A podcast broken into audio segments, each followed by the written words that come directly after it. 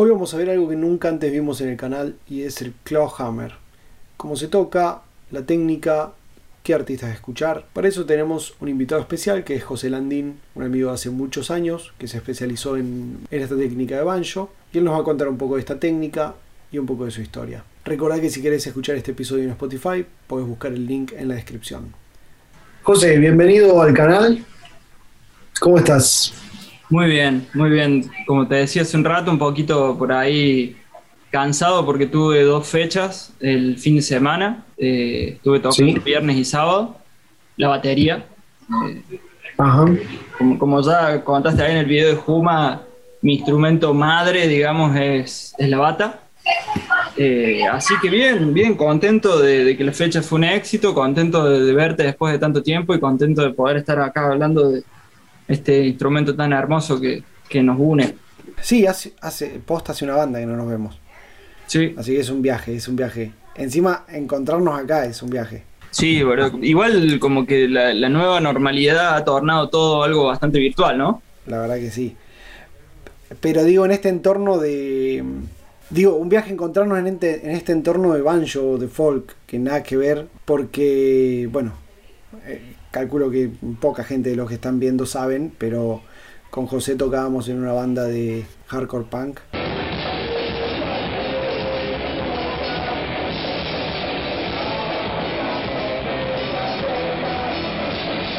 Un poco todo lo que escuchábamos en esa época, hardcore, hardcore punk. Era eso, sí. Pero sí era el tupá tupá como paradigma, ¿no? Básicamente. José tocando la batería, yo tocando el bajo y mucha otra gente que quiero mucho y que hace mucho que no veo. Eran tiempos, otros tiempos. El bajo y la guitarra también. Bajo y viola. ¿Qué me decías el otro día veías? Nada, que el otro día hablaba justamente, hoy tengo clase de batería ahí con el Maxi Mansur, que es uno de los bateristas más, eh, más, no sé, como uno de los referentes, digamos, de la batería cordobesa actual. Eh, y hablábamos justamente de eso, como que antes mi, búsqueda era tocar lo más rápido que pudiera, lo más fuerte que pudiera, y como que ahora estoy en un viaje mucho más por ahí musical y menos estruendoso, ¿viste? Claro, totalmente. El hecho de dejar la bata también me sacó un poco de, esa, de, tratar de, meter feels al taco y, tocar fuerte y qué sé yo, como que me ubicó un poco más en, en el, rol de la percusión en la música.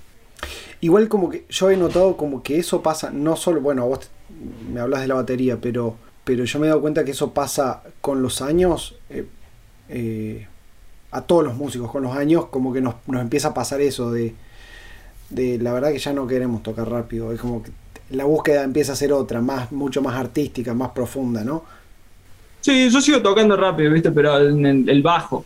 Eh, como que la, bata, eh, ahora con el proyecto en el que estoy tocando la bata, eh, de alguna manera es un proyecto que si bien tiene sus partes muy pesadas, es una banda, un trío de, post-rock, post-metal, instrumental. Eh, entonces como que la búsqueda es un poco más por ahí complementar eso, esas tres voces, viste, para, para lograr algo que, de alguna manera permita expresarse más allá de, las letras y de las melodías de voz, ¿no? Al, no tener ese recurso. Claro. Bueno, y el banjo, y el banjo es un instrumento que, a fin de cuentas, en general la gente lo conoce por, por tocarse rápido.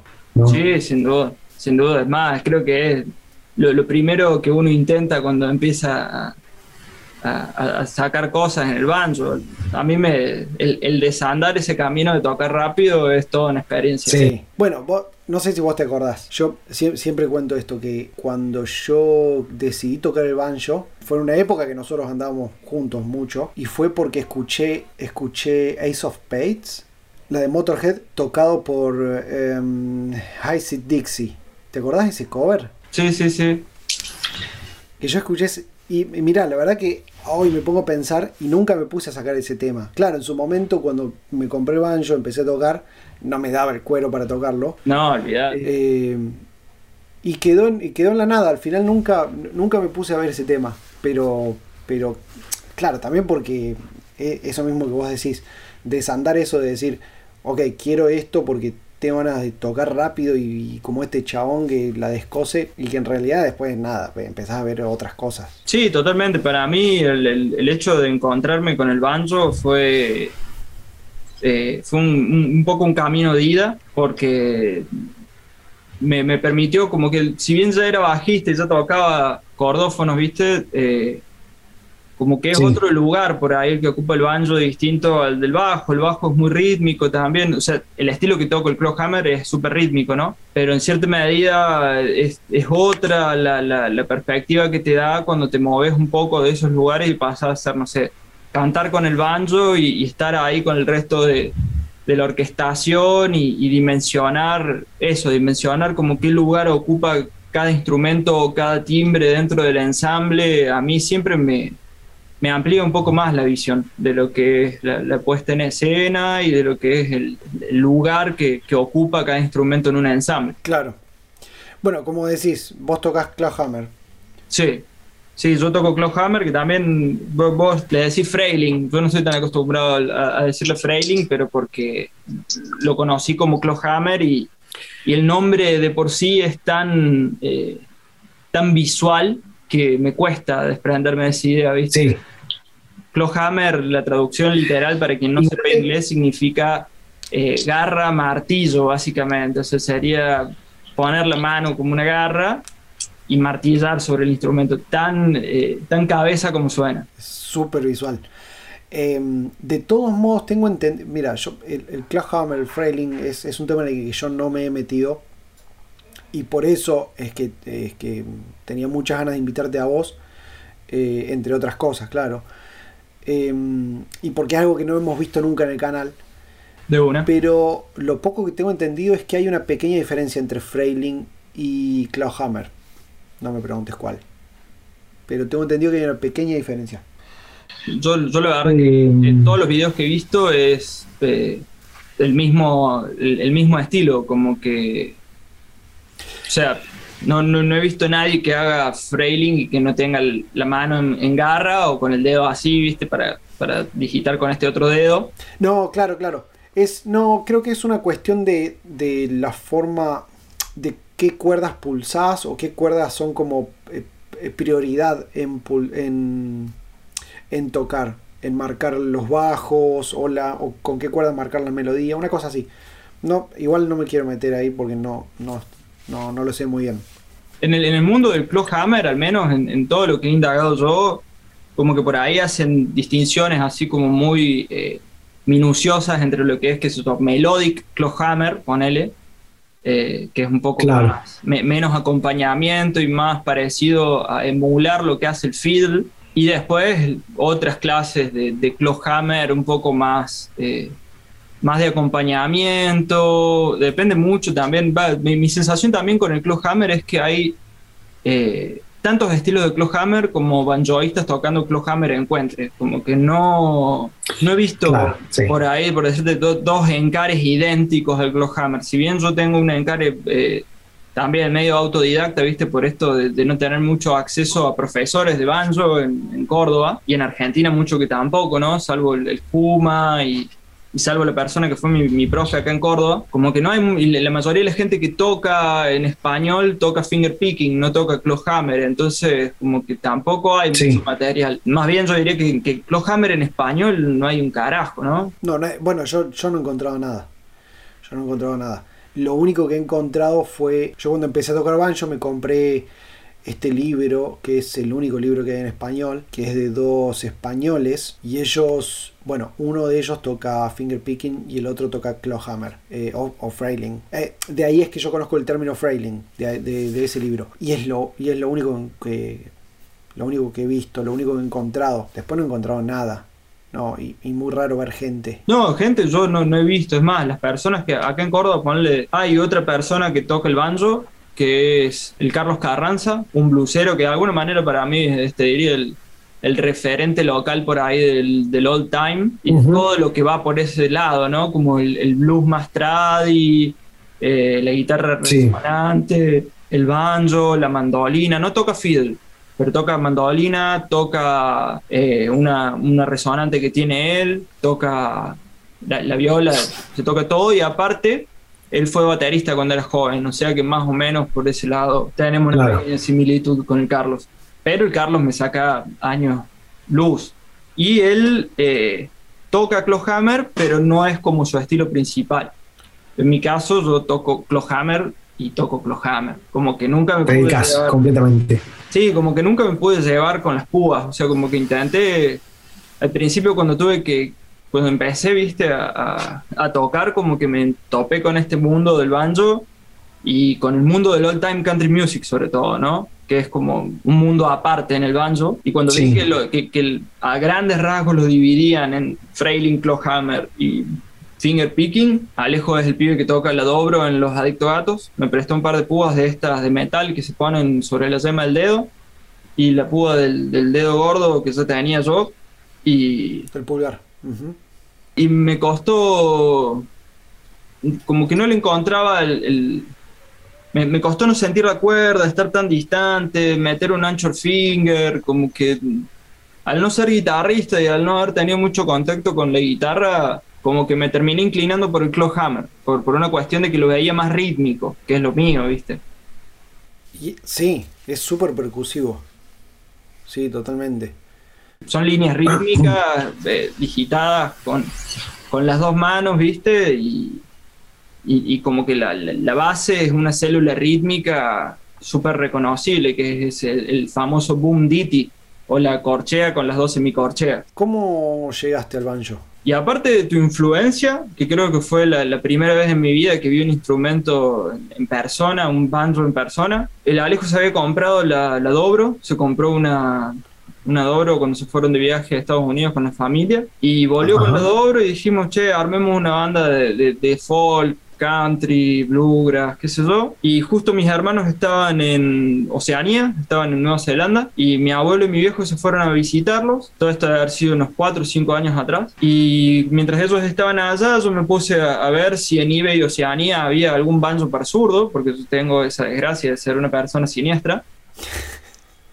Y encontré un, un banjo para zurdo ahí en Oceanía, súper económico, por las dudas, ¿viste? Pues no me iba a mandar a comprar un, un banjo Gibson, no, no, iba a tocar nada. Y me compraron el caraja chinazo este que tengo. Y cuando me lo trajeron, estuvimos no sé si un mes o dos meses para que la para que la FIP lo, lo, dejara, o la, o la FIP o el no, Sí, no, fue, fue un pernazo hasta que lo pude tener. Fue la época que no entraba nada a Argentina, ¿no? Sí, sí, sí. Qué garrón esa época, sí. Sí, sí, yo me acuerdo que por esos años, sí, que, que debe haber sido 2015, más o menos. Aproximadamente. 2015, 2016. Yo por esa época se me reventó la, la clavija, la, la, quinta clavija. Uh, esta. Eh, y me, sí, y me fue un bardo. Porque imagínate, o sea, eso no lo conseguís en Argentina. Sí o sí tiene que ser afuera. Y fue un bardo conseguir esa clavija. Un re bardo, me acuerdo. Sí, sí, para la gente fuera de Argentina, eh, por ahí no sé si es más fácil en, el resto de Sudamérica, pero en Argentina hemos tenido una época donde no entraba nada afuera y sigue siendo complicado, eh, incluso al día de hoy, ¿no? Sí, totalmente. Sí, no, o sea, no solamente eso, sino que sube, por ahí vos ves algo en eBay y decís, no sé, sale 150 dólares y cuando llega acá en realidad te sacuden 350 porque entre impuestos y zaraza te meten un 50% o más de, de, lo que sale el instrumento. Entonces terminas comprando un instrumento de un sobreprecio ridículo y se vuelve súper inaccesible. Entonces, compraste el banjo.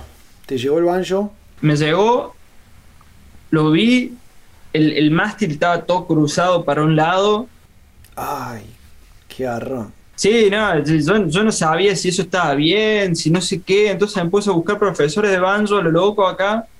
Me mandaron al, al banjoísta de la, de la Big Band de acá de Córdoba. De las Small Band. De las Small Band.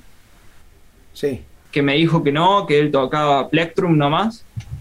Eh, que me derivó el Carlos Carranza.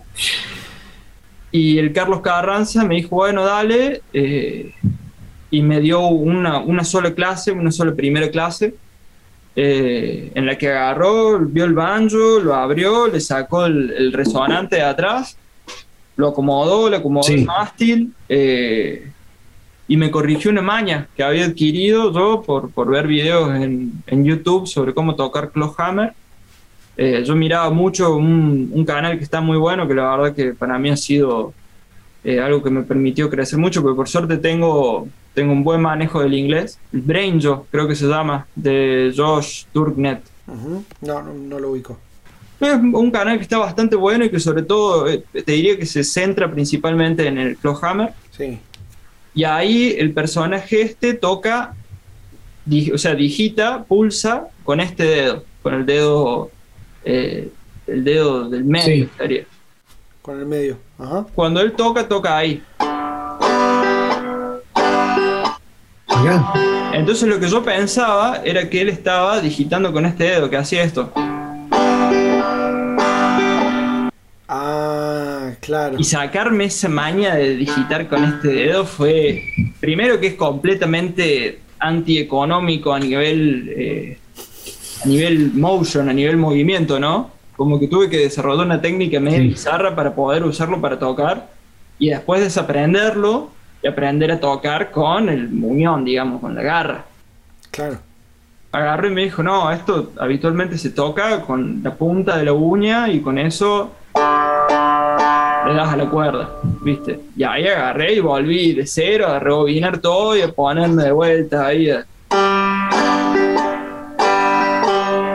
Hasta que le agarré la mano y, ahora toco ahí con, con, el muñoncito sin dejar el dedito mágico este ahí. O sea que ese fue tu proceso de, de iniciación, digamos. Claro, así como que empecé a meterme en el, en el mundillo del Clawhammer, pero fue una cuota muy grande de de autodidacta basado en libros que conseguí en, internet, algunos gratuitos y otros, bueno, no, no, no sé si debería estar diciendo esto, pero lo hablábamos ayer y Argentina tiene una piratería muy libre, entonces se consiguen algunas cosas online y sobre eso yo fui como estudiando Clawhammer, estudiando Old Time Country Music, armándome un pequeño repertorio de Old Time, y sobre eso y sobre todo también con mucho feedback en Instagram y en, y en Facebook, porque en Facebook está lleno de grupos de, de banjo, fui como puliendo un poco la técnica y sobre todo enriqueciendo el, el toque, porque qué sé yo, por ahí cuando uno no, no, es nativo de los lugares donde se toca ese folclore, tiene una versión muy masticada y muy digerida de lo que es. Y también hubo un par de personas, un par de violinistas norteamericanos que están viviendo acá en Córdoba que a mí me, me abrieron muchísimo el, panorama y muchísimo el criterio, que son el Jonathan Thompson, que es un gran amigo, que si llega a ver esto en algún momento le, mando un gran abrazo y, obviamente le agradezco muchísimo por cómo, cómo amplió mi criterio. Y otro fue Brandon, Brandon Carter, que es otro violinista, cantante también, norteamericano, que son residentes acá en Córdoba y que como ellos tienen toda la cultura ya del old time country music súper integrada y ahí empecé a, toparme con el Appalachian folk, a encontrar como más el, mundo de, de, eso, del old time country music. Y salí un poco de la armonía funcional, digamos, a la que estamos acostumbrados para tener que ponerme, estuviera un poco de armonía modal para entender la lógica de esas melodías que sonaban por ahí tan antiguas y tan peculiares. ¿Sabes que en ese sentido a mí me gusta mucho más el, old time. Yo me metí de, lleno en el, finger picking porque me llamaba mucho la atención, me gustaba. Em, y medio por lo mismo que, siempre agarro instrumentos, medio ese desafío de, conseguir tocar algo. Pero a, nivel melódico, la verdad que me huele la cabeza el old time. Eh, las melodías son. Es, es, otra cosa, es otro mundo, totalmente diferente. Sí, no, a mí me, costó por ahí qué yo, algo, algo que me llamó mucho la atención y que me gustaría que lo habláramos un poquito más adelante y mostrar algunas cositas es todo lo que es lo modal en el banjo, ¿viste? Como que empecé a escuchar algunas cosas del old time y decía, mierda, qué, qué, particular que suena todo esto, qué, como, qué, qué único por ahí que es el, la, la, forma de estructurar las melodías, toda esa cosa media eh, irlandesa. Bueno, el Appalachian Folk, convengamos que es el sincretismo entre la, cultura por ahí negra y la cultura irlandesa. Este bicho, de hecho, es algo medio así, un sincretismo. Sí, es eso. Eh, súper eh, súper rico. y, me encontré con el Appalachian Folk y me voló la cabeza, o sea, fue como que dije, ah, mierda. De hecho, creo que estuve los dos primeros, dos primeros, tres primeros años que tuve el banjo con el instrumento colgado prácticamente todo el día, eh, estudiando lo que encontraba, tragándome los libros que podía conseguir en internet, bajándome partituras y tablaturas de una página que le dieron de baja, lamentablemente, de un banjoista muy zarpado que toca Appalachian Folk principalmente, que se llama Mike Iverson. Y nada, como que me, metí de lleno en eso, abandoné un poco el tema de la, de la composición, porque al principio quería armar cosas para la banda exclusivamente y después como que me di cuenta que, que nada, que no sabía mucho de, de, lo que quería ejecutar y me tuve que poner a, a estudiar por ahí un poco de armonía modal para entender cómo era la lógica de las melodías, cómo construían esas melodías que tanto me llamaban la atención, cómo utilizaban los recursos, cómo utilizaban las notas de paso. Eh, fue, fue de vuelta, fue un cambio de perspectiva en el, en el encare que yo tenía viniendo del rock y viniendo de todas estas cosas más modernas. Claro, sí, completamente. Como, a ver, me gustaría que, que veamos algo de, cómo arrancar con el Clawhammer. Dale. Bueno, básicamente para mí lo, lo, interesante del Boom Ditty es que, o, del, del Clawhammer es que tiene como base rítmica lo que se llama Boom Ditty, o lo que Pete Seeger llama Boom Ditty en, en varios tutoriales que da y algunos otros músicos eh, contemporáneos también le llaman Boom Ditty, que básicamente la figura, para los que han tenido que sufrir la tortura del audio perceptiva, es una corchea y dos semicorcheas por eso le dicen boom, ditty, boom, ditty, es como el, sonido que tiene que tener.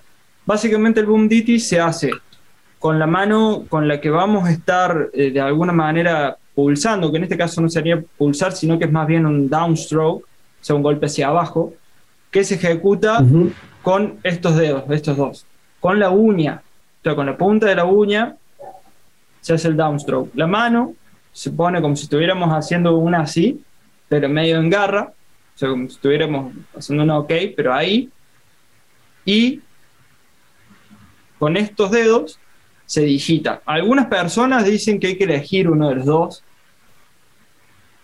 Yo particularmente creo que, como te digo, hay tantos estilos de clawhammer como músicos que toquen clawhammer. Yo creo que depende de lo que uno se sienta cómodo. Algunas personas hacen, como decía antes, hacen los strokes, o sea, los golpes con esta y el brush, que sería el cepillado, digamos, sería la traducción literal, eh, con estos otros dos dedos. Entonces, esa figura rítmica del boom ditty se ejecuta. Habitualmente te recomiendan tocarlo dentro de esta zona, justo donde tengo el balazo, en, en el parche, que esto en, los grupos de banjo le dicen la, medalla de honor de que estuviste tocando el banjo, o sea que no, no tenés el instrumento de adorno. Y básicamente lo que ejecutaríamos sería sobre la cuerda del sol, o sea, sobre la tercera cuerda, con el dedo con el que decidamos hacer los strokes, los golpes, se ejecuta la primera corchea, ahí, a eso le sigue un, brush, o sea, un, cepillado o un, eh, un, rasgado, digamos, y el ditty sobre esta. O sea que el boom ditty sería algo así.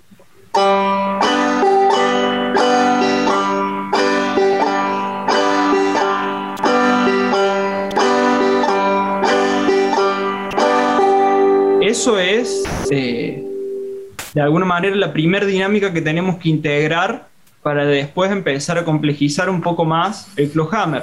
Entonces, una vez que ya más o menos uno siente que está digitando bien sobre la cuerda de sol, Lo siguiente que se puede hacer es probar en las otras cuerdas. Un acompañamiento muy clásico por ahí del, del clawhammer es tocar la cuerda del re, lo que sería la quinta del sol.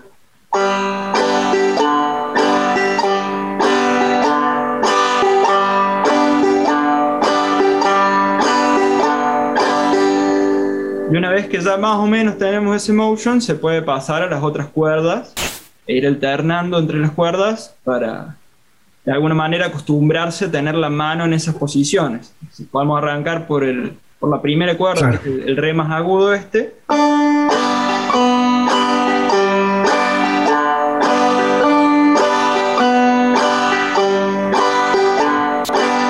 Pero el motion básico sería ese boom ditty, que es boom ditty. Ese sería el, desglose. Sobre esa estructura, sobre esa base rítmica del boom ditty, habitualmente eh, se hacen los cambios de acorde, que es eso, ponerle pasar del sol a un mi.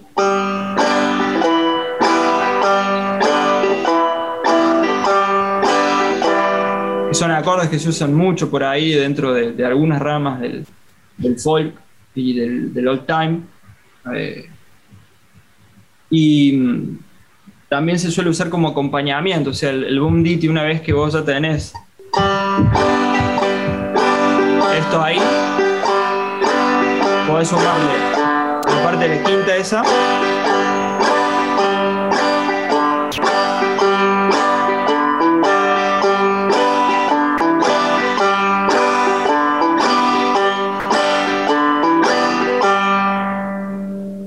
Para salir un poco de, de tocar solamente el sol y, y, meterle algo que no sería propiamente un rol, eh, pero sí de alguna manera estaría enriqueciendo un poco el tema del acompañamiento sin salirse de la escala de, de sol, porque al ser estos instrumentos abiertos, viste, vos habitualmente, salvo que estés tocando blues o que estés tocando eh, algo que te permite un poco más de libertad para meter cromatismos, casi siempre la música o el old time es altamente diatónico. O sea, como que no se sale mucho de, de la escala de sol mayor, que digamos. Claro. Eh, entonces, para mí, eso con, con, esta mano sería como la, la base, digamos, el, el, boom ditty. Sobre ese boom ditty se le pueden ir sumando cosas como esa, de meter. Eh, para mí también es muy importante lo que sería la mano con la que digitamos. O sea, el, en mi caso, que soy siniestro, es la derecha, pero en el caso de la mayoría del universo es la mano izquierda. Eh, entonces, dentro de lo que son, eh, de alguna manera, los recursos que uno tiene dentro de, de lo limitado que puede llegar a ser el, el clawhammer, a esto del boom ditty, a esto de la célula rítmica de la corchea y las dos semicorcheas, se le suman muchas técnicas de mano izquierda, que serían el slide, que el slide es básicamente el...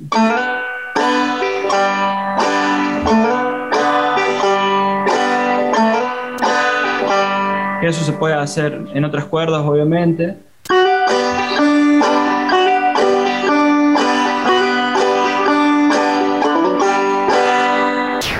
Después del slide, eh, se, suman los hammer-on, que es lo que acabo de hacer.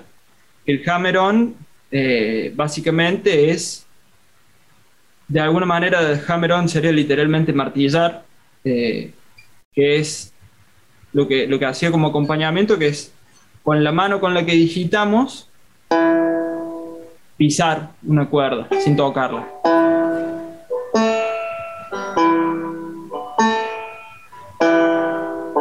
Que eso sirve para ir creando acompañamiento.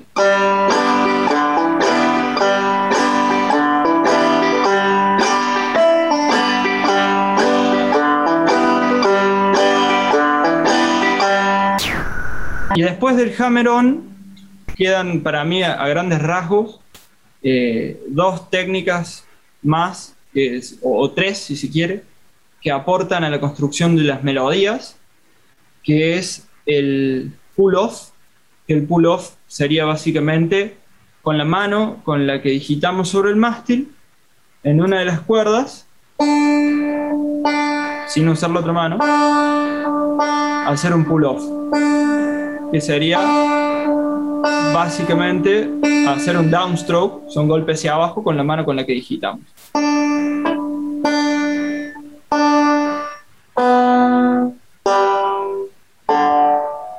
Entonces, con ese recurso con finalmente el último recurso, que es un recurso de esta otra mano, se va de alguna manera completando el panorama del clawhammer para, para tocar cosas más complejas. La última técnica, que es sobre esta, es lo que es el, el, el drop thumbing, o sea, eh, usar el dedo gordo sacarlo de la quinta cuerda, digamos, para completar melodías o para completar el tema de arreglos. Una forma fácil de por ahí introducirse en el drop thumbing es eh, practicando sobre la primera y la segunda y la quinta. Dice, yo voy básicamente a, hacer el primer golpe con este dedo, con el dedo índice, sobre la primera cuerda. Voy a hacer un drop thumbing, o sea, voy a tocar, voy a pulsar con el dedo gordo la cuerda del si, la segunda cuerda. Voy a tocar de vuelta el re y ahí voy a tocar el, el sol pedal, esta cuerda de acá arriba. Entonces, básicamente el drop thumbing sería ahí.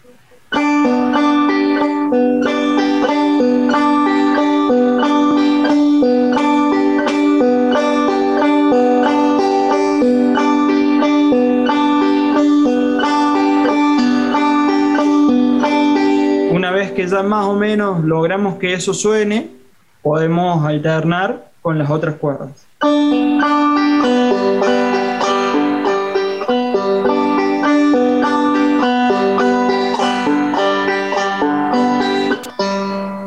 que para mí eso sería básicamente lo, que uno tiene que hacer o las técnicas que tiene que integrar como para empezar a, entender que está tocando el resto del universo cuando toca alguna canción en Clawhammer.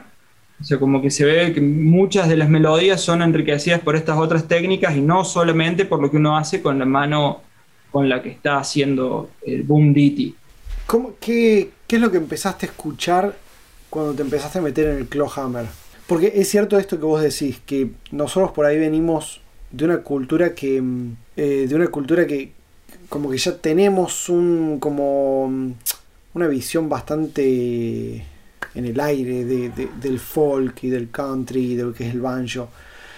Eh, a mí me pasó que yo, como bueno, vos sabés, yo me compré un banjo y pero no escuchaba, no, no escuchaba música con banjo. Entonces tuve todo un proceso también de empezar a escuchar eh, algunos artistas, algunas bandas. ¿Cómo fue, cómo fue para vos y, qué es lo que recomendás escuchar en eso? Y a mí particularmente, como te decía, me, empezó a llamar mucho la atención el Appalachian Folk. Me, empezó a llamar mucho como ese sonido medio que, ellos le dicen haunted, o sea, como medio embrujado de de lo modal de, todas estas canciones que por ahí son adaptaciones de baladas inglesas o cosas por el estilo que llegaron a los Apalaches y que tomaron como una identidad propia al, apoderarse de instrumentos como este y, agarrar esos timbres. Eh, yo particularmente empecé escuchando uno de los músicos que el día de hoy todavía escucho y que más me vuela en la cabeza en Clawhammer, que se llama Clarence, entre, entre comillas Tom Ashley, que es eh, un, un, ícono de, del Clawhammer y que de alguna manera es quien formó a Doc Watson, que es otro de los músicos que también escucho muchísimo. Y yo arranqué por ahí, empecé a escuchar cosas del repertorio del old time country music, eh, empecé a escuchar cosas de, de Doc Watson, cosas de, Clarence Ashley, después encontré a Adam Hurt, que es otro clojamerista, y después escucho muchos eh, muchos por ahí de, de, YouTube, porque no, no, es muy popular que digamos el, el, Clawhammer a nivel mainstream. No, no vas a encontrar banjoístas tocando Clawhammer, eh, haciendo covers de, no sé, de, como decías vos, de, de ACDC en Clawhammer. Eh, por ahí, qué sé yo, es, es, más habitual encontrar a alguien tocando Clawhammer y tocando cosas eh, del old time country music, tocando... Claro, mucho más tradicional. Sí, sí, sí. Entonces ahí como que empecé a, indagar en, todo este mundillo y escucho cosas de, eh, de Jane Burton, cosas de, de, personajes también de, que, fui conociendo por Instagram, porque en Instagram hay un hashtag que después se convirtió en una cuenta, que era el Banjo Tune of the Day, eh, Banjo Tune of the Week, perdón, que nada, que como eligen semanalmente una canción del repertorio del old time o de la Appalachian Folk y lo comparten. Entonces ahí fui como descubriendo gente que se dedica exclusivamente al Hammer o principalmente al Clawhammer y, y me encontré con una comunidad muy grande de, de que tocan Hammer del mundo, principalmente norteamericanos, ¿no? Eh, sí, claro. pero también hay, hay como te digo, hay gente de, todo el mundo que también toca Clawhammer, son pocos, en Sudamérica somos menos todavía, y como que fui por ese lado. Entonces si tengo que recomendar a alguien para escuchar que hace Clawhammer puro all time, así, que vaya directo a escuchar Clarence Ashley, porque ahí se va a encontrar con cosas que, que nada, que son una voladora de cráneo por cómo suenan y por, por lo por lo icónicas que son, por así decirlo, como que el timbre de voz de Clarence Ashley para acompañar el banjo también es muy característico, es una voz muy, muy nasal, al, no tener en su momento toda esta cuestión que nosotros tenemos de la estandarización en 440, es un poco difícil sacar los temas si no eh, tenés por ahí ya incorporado eh, qué roles puede estar usando o qué shaders, digamos puede estar tocando, porque suele estar afinado o más grave o más alto, afinado de oído el banjo, ¿no? Y las grabaciones están tocadas así, no están tocadas en, sol, afinado en la 440. Entonces yo arrancaré por, ahí, por Clarence Ashley, por Doc Watson, eh, por ir a ver qué propone eh, el, el, Banjo Tune of the Week en Instagram, por revisar las cosas que tiene subido Adam Hurt en, Spotify, que están buenísimas, por revisar muchísimo y todo lo que se encuentre de, de, la Appalachian Folk. El Appalachian Folk tiene muchísimo de Clawhammer Banjo y, hay, hay, muchísimas cosas que son eh, grabaciones, ponele, o de los hermanos, de los hermanos, de, de Alan Lomax y su familia, eh, que por ahí son de, músicos que, que sobrevivieron gracias a la tradición oral y que no, que no, que no han tenido la posibilidad por ahí de, grabar eh, tanto como sí sucedió con, otras ramas de la música de banjo, con él. O sea, como que el, el Clawhammer a mí me da la sensación de que ha continuado como toda esa línea del old time sin, sin perder la, la, esencia del old time. No digo que el bluegrass la haya perdido, ¿no? El bluegrass como que la fusionó y la enriqueció pero el, old time todavía conserva esa, eh, el Clawhammer, perdón, conserva esa lógica del old time country music. ¿Cómo es el tema de lo modal en el banjo, en, el, en Clawhammer? Modal, eh, vamos a, la definición, porque por ahí alguien escucha modal y no entiende qué, qué, carajo es. A mí me pasó, de hecho, me dijeron, no, ese tema es modal. Ah, mira. Eh, claro. Modal significa que no está, o, o sí está, depende, depende qué canción sea, pero modal significa que no se mueve con el sistema armónico contemporáneo, o sea, no se mueve con la armonía funcional, sino que de alguna forma está usando una armonía que se mueve sobre alguno de los modos griegos. Para quien no sepa qué son los modos griegos, hablando muy burdamente y de forma muy precaria, si tomamos la escala de Do, del Do central a una octava superior, la escala de Do mayor modalmente se llamaría modo jónico. Y a partir de eso, dentro de la escala de Do mayor, si uno comienza a tocar en re usando los mismos intervalos que se construyen sobre la escala de do mayor, empieza a tocar en re y termina en el re, se arma el modo eh, dórico. Y así con cada una de las notas dentro de la escala de do mayor, pero usando como tónica otra de las notas, pero conservando las distancias de intervalos que hay entre cada nota que existe en la escala de Do mayor. Entonces, modal significa que usa unas de estas estructuras eh, melódicas y, armónicas que, existen eh, dentro de como estos modos griegos que eh, no sé si, si, tiene mucho sentido que los enumere ahora todos, pero que básicamente en, en la música folclórica no solamente la norteamericana, sino también muchas otras, el sistema modal, que es un sistema armónico y melódico, básicamente lo que hace es eh, tocar en alguno de estos modos, que puede ser principalmente, al menos en el banjo, el modo eh, jónico, el modo dórico, eh, el mixolidio y el modo aeólico, o el modo eólico, que sería la escala, hablando mal y pronto, la escala menor natural utilizar los, utilizar los modos básicamente sería salirse de, lo que conocemos como escala mayor y escala menor. ¿Me mostrás una melodía eh, tonal y una melodía modal? Como para comparar. Dale. Eh, una melodía modal podría ser una melodía que armamos eh, para los adictos gatos, capaz que fue el, primer tema que, compuse en el banjo para los adictos gatos y que lo usé, armé usando armonía funcional, digamos, no, armonía modal. Toco un poco.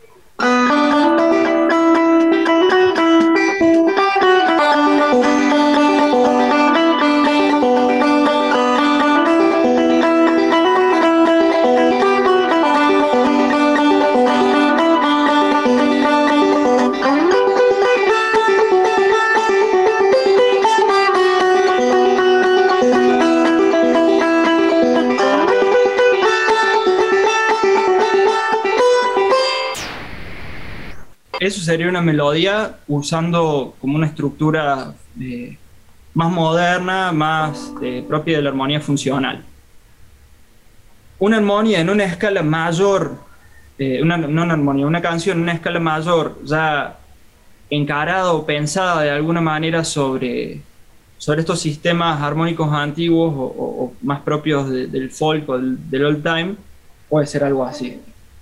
Voy a tocar Cripple Creek, que es eh, una canción súper característica del, del, banjo y del Hammer banjo, que es de alguna manera algo que en internet uno encuentra mucho en Banjo Hangout como un, uno de los temas que sí o sí tienen que saber para ser considerados aptos como clojomeristas. Si no es el primer tema que aprendes, incluso con finger picking.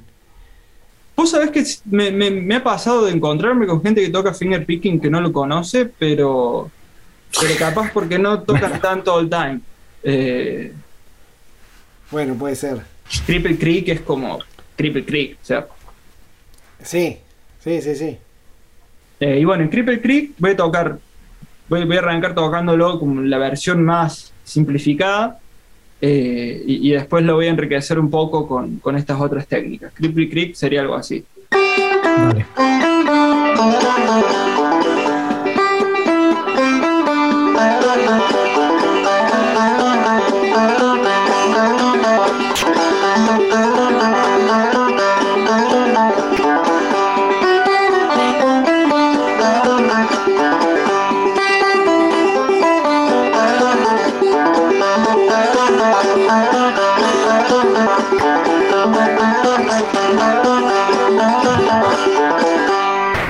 Eso sería Cripple Creek tocado sin, sin meter variaciones ni nada, arrancando por algo bien simple para marcar la melodía y después metiendo por ahí algunos detallitos para, para enriquecer la melodía, para, para darle un poco de, de, variación y dinámica. Otra de las cosas que me gustaría que viéramos es esto que te decía del modal. Para tocar modal en modos, eh, hablando mal y pronto, menores, habitualmente lo que se hace en el banjo es salir de esta afinación, que esta afinación es un sol mayor abierto. Para tocar modal, yo lo que hago y lo que se hace es salir de este sol mayor y moverse a un acorde suspendido. O sea, cuando vos toques abierto, no va a quedar eso, sino lo que hay que hacer es mover el si, o sea, mover la tercera a una cuarta. Vamos a mover el si a un do. Habitualmente cuando cambiamos la afinación así, yo lo que suelo hacer es volver a revisar la afinación del, resto de las cuerdas porque... Sí, más vale. Ahí estamos ya en lo que sería un sol sus cuatro. O sea, en vez de tener sol, si, re, es un acorde de primera, tercera, quinta, acá tenemos primera, cuarta, quinta. ¿Qué tiene esto de, divertido, de interesante o de gracioso? Que al eliminar la tercera, que es de alguna manera la nota que nos define si la escala es mayor o menor, quedamos como ahí pedaleando en el aire y no, no, se entiende muy bien si es mayor, si es menor. Y bueno, y Clarence Ashley, que es eh, de alguna manera mi referente particular de, del Clawhammer Banjo, usa muchísimo esta afinación y suena así. Y algo interesante para, meter todo esto que estábamos hablando del drop sampling, del hammer on, del pull off, del alternate pull off, lo que él hace habitualmente para, acompañar es meter un alternate string, o sea, en una cuerda que no estemos digitando, un string pull off. Entonces lo que él hace para completar el boom ditty es toca la primer corchea acá, mete eh, el alternate, brush, el piti. Entonces son cuatro semicorcheas que sonarían así.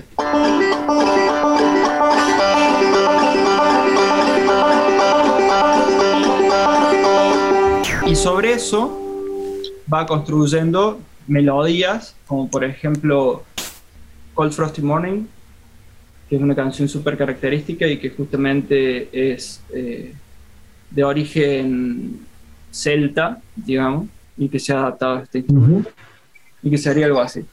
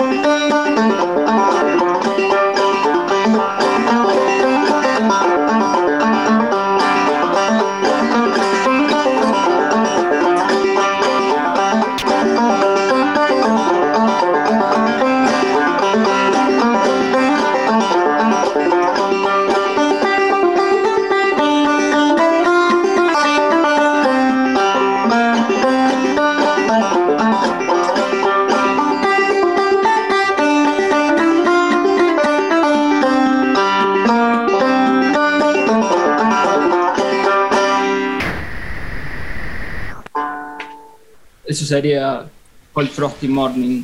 Zarpado como suena la diferencia de modal. Y como te decía, tiene, tiene una riqueza mucho mayor. Clarence Ashley, ponele, a- aparte de meter como esa cosa ahí, de- el, el alternate ese, Sí, también tiene otro tema que se llama de Cuckoo, en el que tiene como Sí. un arreglo súper característico que hace... sí. como que te cambia completamente el panorama, la sonoridad del instrumento, eh, la- las melodías también. eh, y, y para mí es, es divertidísimo y es también como salir un poco de, de lo que el oído tiene por costumbre escuchar, ¿no? Cla- Clarence Ar- Ashley yo lo estuve escuchando muy poco, pero lo estuve escuchando y tiene unos temas que son increíbles. Increíbles. A mí me vuelve el coco, como te decía, si bien la, la tengo reverde, estoy laburando por ahí como, como esa cuestión de, de- del acompañamiento con Clawhammer, porque por ahí queda como muy limitado el boom ditty solo. Y Clawhammer llega a meter cosas que, Claro. que son medias ya rítmicamente un poco más complejas, como meter, qué sé yo, un drop thumbing con el alternate string pull off, eh, y quedan cosas como...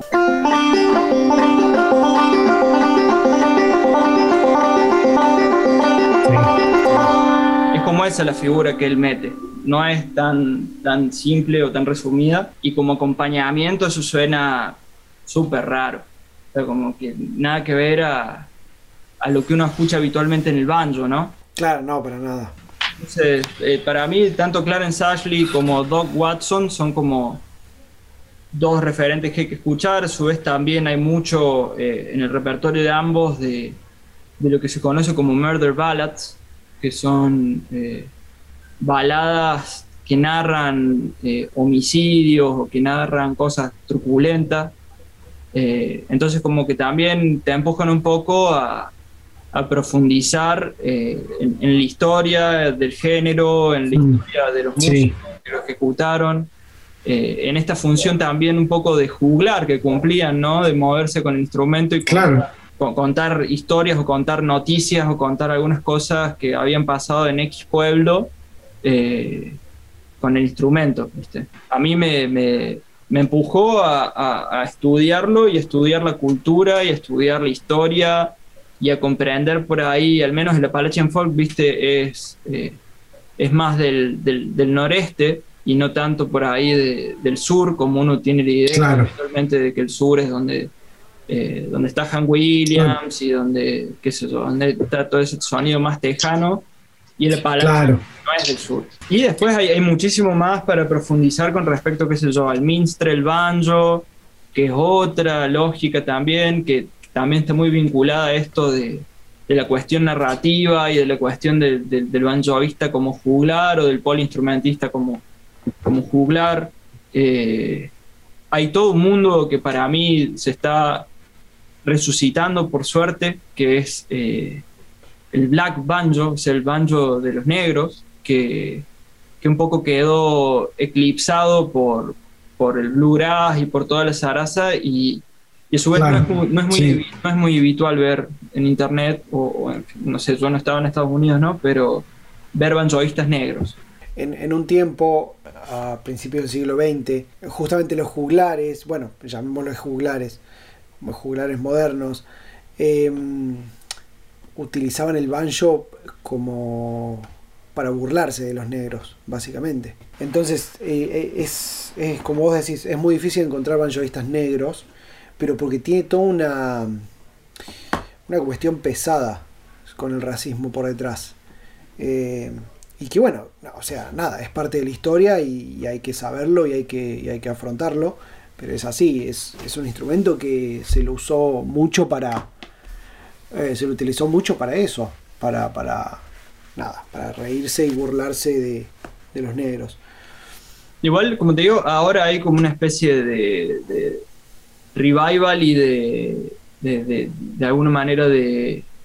Eh, no, no, me va a salir la palabra en español, pero es eh, como de darle el lugar que merece a, a, los banjoistas negros dentro de la historia del banjo, porque hay que tener en cuenta que claro. el banjo es un instrumento negro, o sea, no es un instrumento... Básicamente, sí.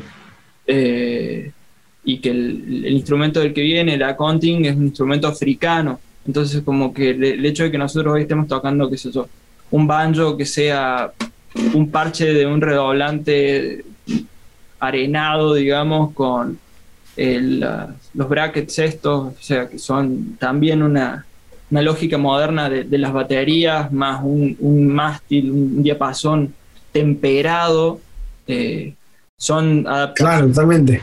modificaciones modernas, pero que el instrumento per se era básicamente un accounting sin temperar, con tres cuerdas, cuatro cuerdas máximo, no cinco, eh, y que vino de África y que cuando se, cuando se encontró esta cultura de lo céltico y lo negro, ¡pum! salió esta, este sincretismo sí. bellísimo que, que para mí justamente lo, lo, más lindo y lo más enriquecedor, porque es, eh, qué sé yo, a mí siempre me interesó mucho lo, lo, lo cultural desde esa perspectiva, tengo un invitado.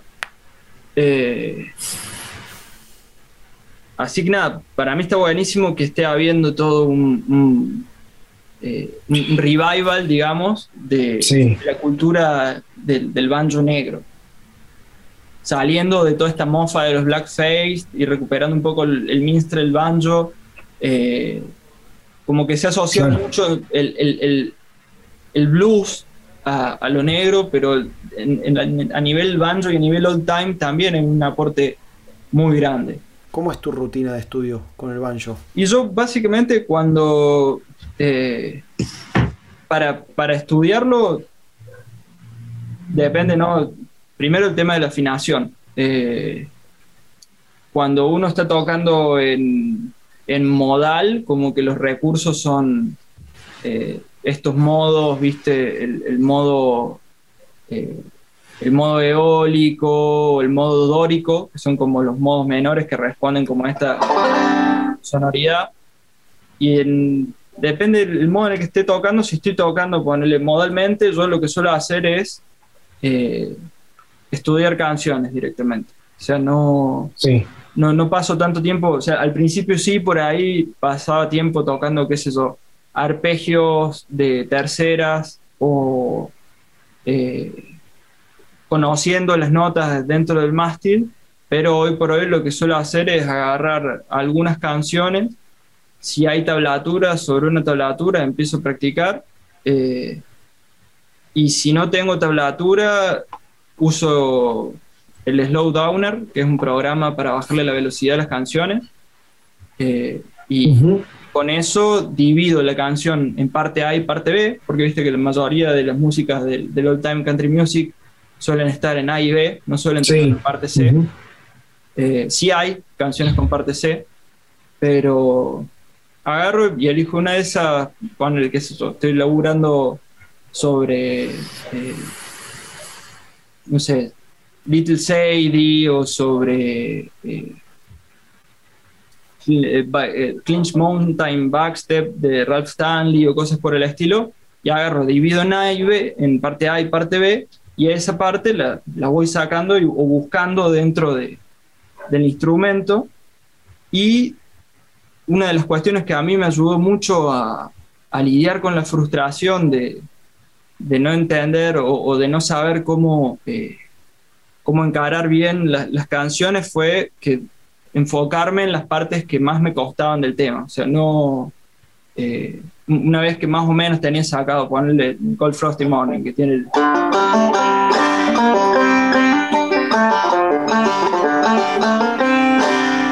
Como que eso sería la, primera mitad de la frase A. ¿Viste? Si, si alguna de las partes me, me costaba más, me centraba en esa parte, en ese compás concreto o en esos dos compases hasta que el motion me salía y ya podía tocar la parte A, completa. Claro. Lo mismo con la parte B. voy a bajar el invitado. Eh, o sobre Cold Frosty Morning, o sobre, qué sé yo, otra de las canciones características de, lo modal por ahí también es eh, Little Sadie, que es otra canción de Clarence Ashley, o de Cuckoo, que es esta que tiene el... Y si no, ya para, para practicar, ponerle eh, drop thumbing, que es la técnica esta de mover el dedo pulgar, que a mí me parece que aporta muchísimo al acompañamiento en, en Clawhammer. Eh, suelo estudiar una canción, no estudiar, suelo eh, tocar una canción que ahí voy a cambiar de afinación el banjo, voy a volver a, sol natural, que es Wildwood Flower, se llama la canción. Eh, perdón, Wildwood Flower no, Wildwood Flower es una canción de los Carter que también toco, pero que no es la que uso para estudiar drop thumbing. La que uso para estudiar drop thumbing es Blackberry Blossom, que básicamente hace. Sí.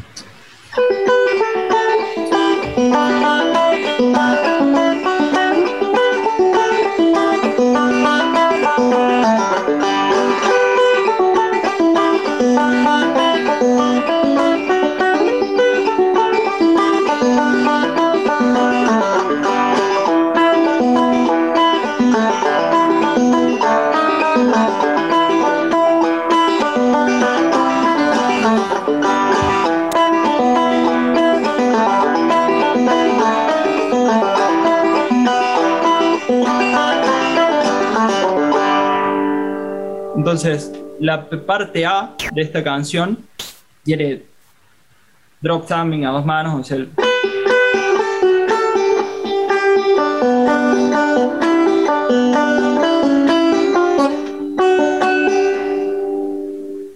y con eso estudio drop thumbing.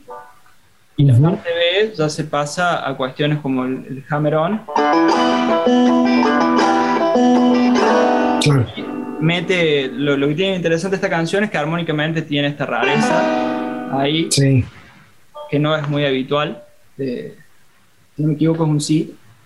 Eh, entonces, como que hago eso, elijo algunas canciones, eso, o eh, Flop Eared Mule, que es también otra canción característica, que lo que tiene de gracioso es que, bueno, el, el old time como que habitualmente se mueve sobre dos o tres acordes máximo también, ¿no? Como que no, Claro.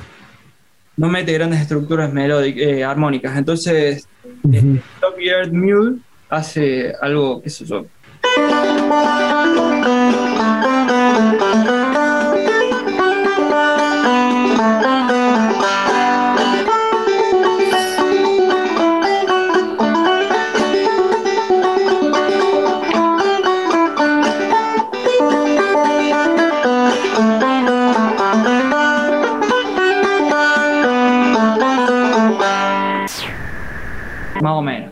Esa es la forma en que vos eh, estudias directamente. Sí, yo directamente encaro alguna canción o agarro, qué sé yo, tengo armado todo un repertorio que reviso. eh, bueno, cuando tocamos con la banda que tenemos con los Adictos Gatos, como que yo tengo toda una parte en la que toco yo solo, una parte del repertorio del old time, tanto modal como mayor. Y también me suelo pasar a, a otras afinaciones de banjo, como el double, el double C, una afinación en la cual Sí, el re y el si. Estas dos no- eh, cuerdas pasan las dos a do. Entonces Ujú. quedan, podés armar melodías casi con, con una sola mano eh, y, o con un solo dedo.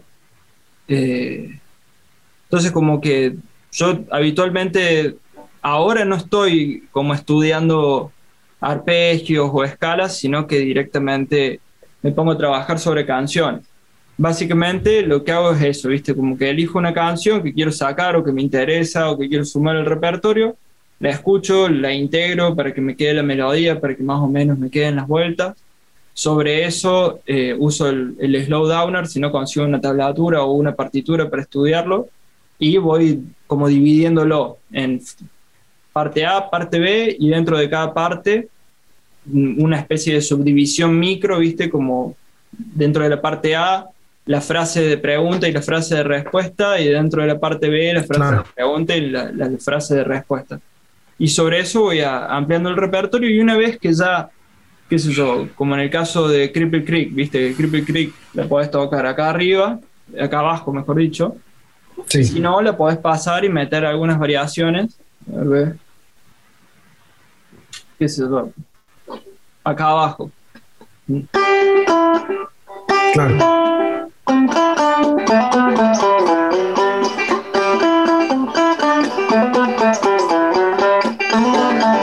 Y en vez de quedar de pasarte este, podés pasarte que se puede.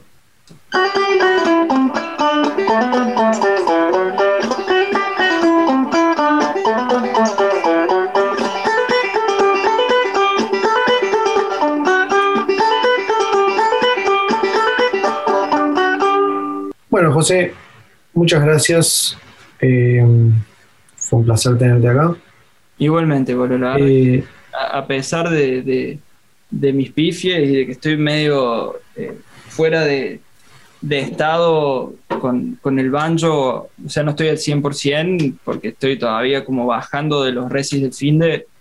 el banjo es un instrumento que, que a mí me apasiona muchísimo y me encanta y, y siempre agradezco haber tenido la posibilidad de haberlo visto en tus manos como para saber que existía y que podía ser tocado. qué genial, mira, yo no sabía eso. No sabía que había sido uno de los primeros influyentes. No, es que en realidad yo, Eh, yo tengo la sensación de que el, el hecho de ver que otra persona cercana está haciendo algo le quita el velo de lo imposible, ¿no? Y lo convierte Mm, en algo claro. posible. Entonces, eh, en cierta medida, ese, ese factor de contagio por ahí queda resonando en uno y, y con el paso del tiempo y con las búsquedas eh, florece. Un poco la, la búsqueda con los adictos gatos, con la banda que tenemos con los chicos, eh, fue tocar música para nuestra familia, ¿viste? Para, como, como alguno de nosotros, no es mi caso, ¿no? Pero eh, gente de, de nuestro entorno ya es padre o madre y, y- y ya de alguna manera hay que hacer ese traspaso generacional, es mucho más ameno Sí, hacerlo desde el blues, hacerlo desde el folk y desde cosas más eh, menos distorsionadas y menos agresivas y, y poder generar ese, ese recambio tan necesario para no quedar en el ostracismo, ¿viste? José, eh, si la gente te quiere buscar o escuchar, eh, ¿dónde lo pueden hacer? Y a mí habitualmente me, me gusta subir cosas a, a mi Instagram personal eh, de, de Clawhammer. Eh, me pueden encontrar como el.fauno. Ahí suelo subir cosas, a veces participo en el Banjo Tune of the Week. Eh, si no, también pueden escuchar cosas de los Adicto Gatos en el Bandcamp. La banda en la que yo toco se llama Los Adicto Gatos, no los Aristo, como, como la peli. Eh, adicto Gatos porque somos adictos a estas cosas acá. Ahí en YouTube tenemos subido un set que tocamos en Cabeza de Tormentas hace un par de años ya. Eh, full band, digamos. Y si no, también en el Instagram de los Adictos Gatos, eh, como que tengo una pequeña compilación de canciones del old time country music que he ido subiendo antes de crearme mi cuenta personal. Bueno, nada, de nuevo muchas gracias por acompañarnos y por hablar de, este instrumento zarpado. Eh, y desde ese lado, que es un lado completamente diferente y nada, que tiene toda, toda su riqueza también. Gracias por quedarte hasta el final. Y si te gustó este video, probablemente te va a gustar esta entrevista que hicimos también con Juma Molina, que te la dejo acá arriba. Recuerda que tenés todas las tablaturas en un mensaje anclado y en la descripción del video. Nos vemos.